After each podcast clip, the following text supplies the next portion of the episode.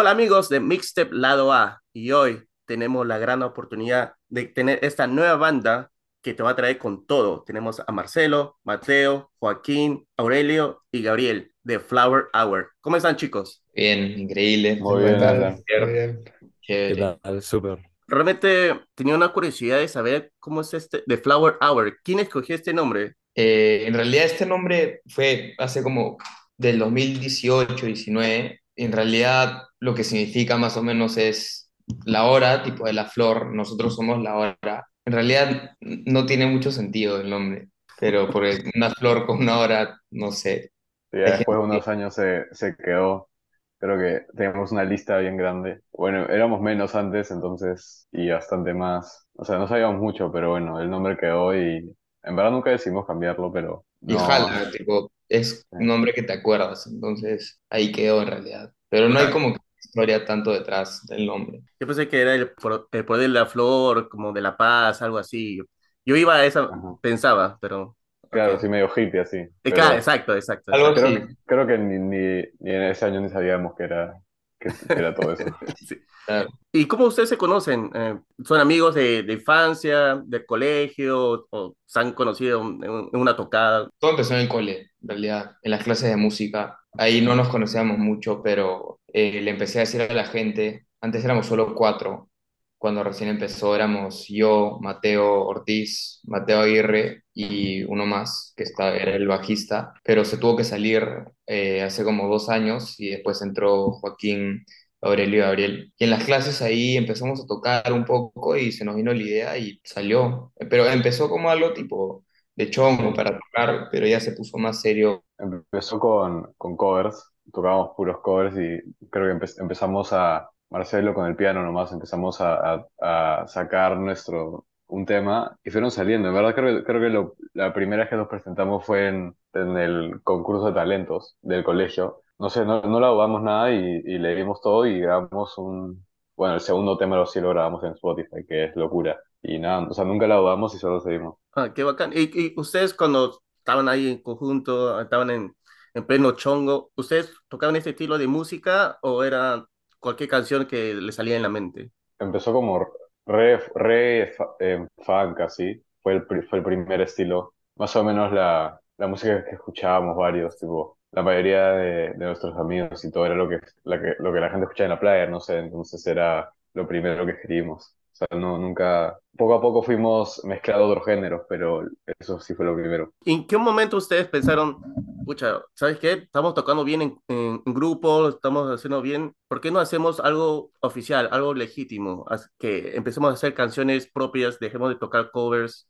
¿En, en qué punto fue ahí que ustedes llegaron? Para mí yo creo que fue el año pasado que todo comenzó más serio, ya éramos mejores, ya podíamos grabar bien, ya todo estaba sonando mejor, más claro, más junto. Entonces yo creo que al comienzo, el año pasado, ya comenzó todo a sonar mejor. Sí, porque las primeras, en verdad las primeras, o sea, lo que grabamos en 2019, o lo- como empezamos, no era muy, era, no era muy organizado, en verdad la mayoría de veces no sabíamos lo que estábamos haciendo. Este, creo que sí cuando ya empezó a, bueno, grabamos como tres temas antes de, de darnos cuenta de esas cosas, pero creo que sí, creo que sí se nota un poco como que, cómo ha cambiado, por ejemplo, la estructura o, o cómo, cómo suena todo. An- Antes era como que una canción de cuatro acordes, como locura, y antes de grabar esa canción debimos haber hecho como que un demo, organizar bien, ponerle una estructura un poco diferente. Pero ya con el tiempo hemos organizado mucho más. El álbum lo grabamos en el estudio de Joaquín,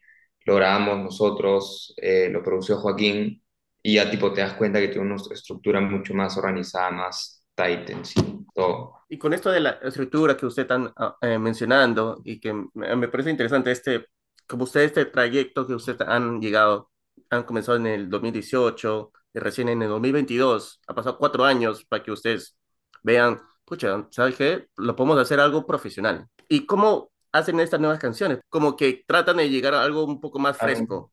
Claro. Esto de las nuevas canciones que han salido en este álbum, que me pareció muy bueno, Ávidos. ¿Quién hace esta, la, la melodías? ¿Todos en conjunto? ¿O viene primero Mateo con la guitarra? ¿O comienza una letra? ¿Cómo fue todo este proceso de las canciones?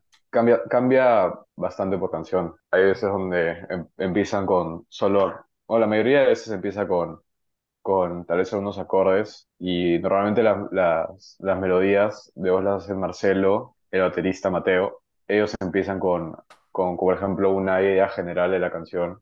Ya tienes como la idea más grande y de ahí todos le vamos agregando cosas, ya que, o sea, todos traemos cosas totalmente diferentes, que entonces le hacemos algo más eh, organizado y detallado. Por ejemplo, la, la primera canción de Ávidos, Somos Pocos, eh, esa canción era tipo un poco más lenta, era un poco más funk. Empezamos a hacer el demo eh, con Gustavo, también él nos ayudó, y luego Mateo tuvo la idea, Mateo Ortiz, para hacerlo un poco más rápida, como que más... ¿Cuál dirían que es el género de Somos Pocos? Disco Más- así. Claro, y se volvió más disco, más funk, algo para que la gente pueda cantar o bailar en vez de solo sentarte y escucharlo. Claro. La melodía, hay un demo que Marcelo lo hizo en su celular, Sí. con, grabó todo como que en su acústica. No tenía ni siquiera el coro, el pero esa Pero era ideita, buena idea. Ajá, esa ideita, que había una melodía el- en- que hice en su acústica, se me ocurrió hacerla como un, un riff, y entonces es, de ahí con, probamos con una base, creo que Joaquín tenía es el sonido de, de la batería disco en su, en su teclado, y empezó a tocar, y, y notamos que, que fluía mucho más así, y entonces como que la volvimos a, a Regrabamos. arreglar. ¿sí? Sí. Bacán. Todo siempre es- va cambiando, no es una idea fija. Pero cuando ustedes ya tienen las canciones, ¿van al productor o ustedes han producido sus propias canciones? Hemos trabajado con productores en 2020, empezamos con Tiempo Fluye. En verdad, pero creo que la que más, ahí sí estuvimos grabando en estudios. Eso es lo, lo, lo más creo interesante, que, em- que empezamos grabando en estudios. Cuando decidimos hacer un álbum, lo hicimos todos nosotros. Lo- todo lo grabamos con nuestros equipos. Este, lo producimos, lo produció estudio. Joaquín, lo producimos nosotros, eran nuestras. Entonces, Todo como que no había el proceso de, de hablar con un productor y ver todo eso. Era más, a veces más rápido, a veces Sí, más siento que porque- de, de de alguna forma eso te da bastante libertad en poder experimentar dentro del estudio. O sea, a veces si es que estás eh, con un tiempo límite en un estudio, o sea, al comienzo que al a los inicios de Flower Hour, fácil no era, no era lo más libre poder añadir Claro. cosas que querían y, o sea, nuevas ideas solo para tratar qué tal suena. En cambio, ahora que grabamos en mi estudio, todos tenemos mucha más libertad de decir nuestra opinión y tenemos todo el tiempo del mundo para, para poder usar los recursos que tenemos. sí. Antes Eso no- puede ser bueno. Una hora 60 soles por ahí. Entonces la, la gente obviamente quería aprovechar el tiempo y hacerlo no lo más rápido posible, pero apurarte un poquito por la hora. Ahora ya mucho más libre en el estudio, nuevas ideas, todo de nosotros. además, antes íbamos al estudio con ideas no tan completas, pero yo creo que igual sí lo del que lo hacemos nosotros puede, puede tener ventajas y desventajas. O sea, hay una gran desventaja es de que como tenemos todo el tiempo, este, a veces no quedamos en algo final y nos demoramos en terminar una canción bastante porque siempre se nos ocurren cosas, alguno piensa que algo está mal, entonces es bien difícil perfeccionar algo así, sin límite. Loco. Entonces puede ver que una canción tenga como cinco outtakes, que tiene cinco formas. o- Sí, hay, hay, hay canciones que han tenido como, como sí, un montón de, de disfraces. creo que la, la canción eh, Vuela, me parece, ha tenido como 20 versiones. O sea, la hemos cambiado bastante porque hemos tratado de solidificar lo más que podemos la idea, tratar de hacer que suene lo mejor posible para el estilo. Somos bien perfeccionistas. No, Baila también. no- sí, baila también. O sea, un montón de cambios en el proceso. A través de, en un futuro, en un álbum, salga todas estas versiones que no ha salido a la luz en estos momentos. Ah, sí, Sí, sería un desastre.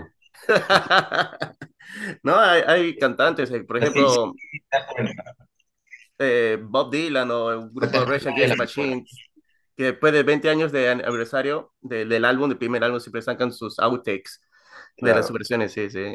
Sí, Y tenemos cosas ahí. claro, y cl- claro, escuchas esas versiones y dices, pucha, gracias a Dios que no salió a la luz. Sí. Y, y una de las canciones que realmente me llamó mucho más la atención que las demás, y bueno, todas eh, son buenas, es Noche de Joyas. Esa es la que más me pegaba. la- ah, ok, ok, ok. Esa la sacamos como single antes de- del álbum, porque sí, sí sabemos que, que tenía, que tenía eso, algo más, por ejemplo, más pegajoso que las demás, más como, este, sí, siento que, el- que todo el verso, el coro y todo, lo, sí lo hicimos, sí, mucho más lo hicimos pegajoso. Y, y la letra también es algo con, la que, con lo que la gente se puede relacionar, ¿no? Como cuando estás en la discoteca, es tipo literalmente algo con la que la gente se relaciona. Y es bien pegadizo el coro. Y además, entre inglés y castellano, jala el doble del público, ¿no? Y realmente, bueno, yo lo, eh, lo puse, ese track, eh, justo estaba en Colombia, donde mayormente la música urbana está generando más expectativas, pero la gente le, le gustó esa canción y dije, pucha, esto tiene, tiene algo, tiene algo ahí y lo he estado poniendo, lo puse en mi playlist y está bacana. Realmente es una de las canciones que, que sí, sí me ha entrado una y otra vez. ¿Y, y, y cómo fue esa canción? ¿Cómo se inició ese proceso? En realidad, esa canción eh, la hice yo con Mateo, Mateo Aguirre. Eh, y justo habíamos regresado de una discoteca y nos pusimos a tocar, nada más. Eh, agarré GarageBand en la computadora, puse un beat, pusimos a tocar guitarra, dos acordes, la, eh, la, la menor y sol mayor, los dos nomás, en el coro ya varió un poco más. Y nos pusimos a cantar sobre lo que habíamos vivido, ¿no? O sea, en la discoteca y salió épico, a la gente le gustó y lo están streameando un montón. Justo hoy ya llegamos a los 10K de listens. Ah, bravazo, bravazo. Y bueno, para poner en contexto a- para nuestros oyentes, eh, ayer fue el día 15, 14, eh, que ustedes, ustedes estuvieron, tuvieron una tocada en, eh, Tierra en Baldía. Tierra Baldía, ¿no? ¿Cómo, cómo fue esa experiencia? Fue desde el comienzo, entre vender las entradas, coordinar los equipos, sí fue algo como que, que cansa, obviamente, pero todo vale la pena una vez que estás cantando, tocando en el escenario, ¿no? Tocamos todo el álbum y la gente sí se sabía las canciones. La que más me impresionó fue la de Noche de Joyas. Todo el público lo estaba cantando. La gente le gustó y sonó muy chévere. Creo que al ser el primer concierto nuestro, o sea, la gente se sabía las canciones. Bueno, normalmente tocamos en sitios, así que la gente no se sabe nuestras canciones, pero como era nuestro concierto, era como que todos, es- todos se las sabían, entonces bien chévere fue. Están viniendo a vernos a nosotros. Sí, Sí. hemos tenido experiencias en, en cumpleaños, así, cosas así, donde, donde cuando tocamos, este, a veces no cantan nuestra, tipo, un par de las nuestras, pero No las han escuchado. cuando vienen por nosotros es totalmente diferente. Es totalmente diferente. Claro. ¿Y, y cómo han generado es- esta comunidad o estos eh, oyentes que ustedes tienen ahora? ¿Cómo han iniciado este proceso de tener gente que sabe sus letras y que han escuchado sus canciones? ¿Han tocado en pequeños lugares anteriormente, antes de tener esta, este primer concierto, como para promocionar su álbum? ¿Cómo fue esto? Empezó con, primero con amigos, obvio, después fue expandiéndose, creo que por Instagram, este, creo que empe- empezamos a tener videos donde bastante gente que no nos conocía los veía y ahí empezaron a, a venir las personas que siempre conocíamos, obviamente tocábamos para gente en algún cumpleaños, por ejemplo, alguien conocíamos. Y eso es totalmente diferente que alguien este, que no te conoce, como que te descubre por redes sociales, no sé, TikTok, Instagram, y, este, y le dicen a sus amigos, por ejemplo, tenemos gente que, que les gusta nuestra música, tanto que la comparte con su familia, con todos, entonces este, creo que así, así empieza todo. Yo, yo siento que las tres cosas claves para tener a tu público era, número uno, obviamente, hacer música con lo que la gente se pueda relacionar, así le escuchan más. Mientras más se relacionan, yo creo que más streams, más veces la van a escuchar en su día. El segundo es tocar todo lo que se pueda, porque así te das de lado en lado y vas teniendo un público más grande. El más importante que me parece era eh, tener contenido y estar activo en las redes. Porque antes no estábamos muy activos. Por ejemplo, antes de sacar un single, no hacíamos nada, solo poníamos un story y decíamos se viene no single y eso nos jala mucho. Ves para Noche de Joyas, hemos hecho un videoclip, ¿qué más hemos hecho? O sea, un foto, photoshoots, un montón de contenido, videos en el estudio y eso jala un montón de gente. Y te, y te das cuenta que te están siguiendo muchas más personas en Instagram, por ejemplo. Sí, claro, ahora es toda una campaña para poder hacer un lanzamiento, o sea, no es solo eh, anunciarlo, es todo un plan eh, pensado antes de- del, del lanzamiento y sentimos de que basado en, les- en las estadísticas que hay ahora, nos ha ayudado un montón eh, a que la gente nos escuche, que nos conozca en las redes.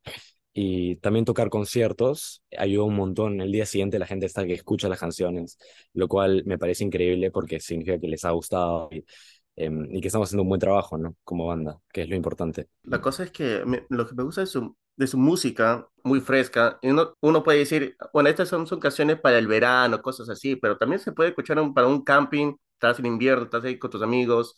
Ah, puede- algunas canciones son bailables, como se, ha se ha escuchado en este álbum. Entonces tiene todo un poco, pero sin perder su esencia. Y eso es lo más importante de este álbum, que lo siento, sí, no sé si lo han hecho a propósito, pero se siente un poco conceptual, que hay un- una idea en conjunto y también me parece interesante el nombre también Ávidos. ¿Es, es, ese nombre es para ustedes, que son una gente ávida para lograr esta esencia? O sea, el, el nombre de Ávidos es literalmente el significado de desear siempre más y siento que ese mensaje se reflexiona, se, refleja en todas las canciones que tenemos. Obviamente tienen diferentes temas de, no sé, amor, la locura una persona, la honestidad, la sinceridad, todos esos temas, pero se juntan todo en nuestro deseo de seguir adelante. Y te das cuenta en el sonido, en las letras, todo está en conjunto. Y Realmente, Alan, lo que, me, lo, lo que sí. dijiste sobre, disculpa, sobre eh, la esencia del álbum me pareció súper interesante. Y de hecho, esto lo podemos notar desde, creo que el inicio de Flower Hour. O sea, si escuchamos la primera canción que hay en Spotify, o sea, podemos notar que hay un tema principal que, y la letra que la puedes seguir escuchando en la última canción del álbum. Y siento que ese tema es eh, la forma y el fondo de nuestras canciones de alguna manera siguen siendo iguales, lo cual me parece importantísimo porque ya hemos encontrado nuestro sonido. Pero, o sea, hay estilos que cambian, pero cuando nos escuchas siempre vas a saber que somos Flower Hour por nuestra letra, por nuestros temas, y eso es lo que ha unido, digamos, a la banda, lo que ha solidificado lo que significa para nosotros. le he puesto alea- este, canciones aleatorias y sí se puede escuchar que son ustedes. Y yo creo que también eso lo que jala al, al- al público, a su comunidad, a, su- a sus fans que tienen ahora y que puede expandirse. He visto su video y ustedes realmente van con todo. realmente lo ponen empeño, ven detalles. Usualmente personas, pucha, que ponen, quieren sacar una canción y solamente por sacarla. Pero ustedes sí han afinido bastante lo que es su propio canciones para que no salga un, un mamarracho, que salga algo mucho más eh, firme, algo mucho más nítido. Y felicitaciones, gente. Me ha gustado esta, este álbum, Ávidos. ¿Y qué es lo que va a venir después con Flower Hour? Este, normalmente singles es lo que queremos priorizar ahorita, porque como Noche de Jueves nos dimos cuenta que eso es lo que más pega, entonces queremos sacar bastante música más seguido para que podamos crecer más rápido. Eh, también pueden hacer su merch, pueden hacer una florecita ahí con un reloj. Ahí está, Flower Hour. O sea, nu- nuestra meta es tocar en todos los lugares, la mayor, la mayor cantidad de lugares para poder ganar la mayor plata para nosotros pagarnos nuestro propio álbum. El, tema de mix, de master, todo eso sí es un poco un nivel más profesional, entonces eso sí cuesta más. Obviamente singles, como dice Mateo, eh, porque si los, si los promocionamos bien, bien y bien, podemos entrar a más playlists y antes de octubre, septiembre queríamos sacar un álbum más. Acá, acá. Muchas gracias, chicos. Realmente ha estado muy bueno saber un poco más de ustedes y saber lo que, lo que hay detrás de este álbum Ávidos. Ha entrado en mi playlist. Gracias, Marcelo, Gabriel, Aurelio, Mateo Ortiz, Joaquín. Y para todos nuestros oyentes de Mixtape Lado A, escuchen Flower Hour, escuchen este álbum Ávidos, chequen sus redes sociales, plataformas. Muchas gracias, chicos. Stream. Gracias gracias. Gracias, Alan.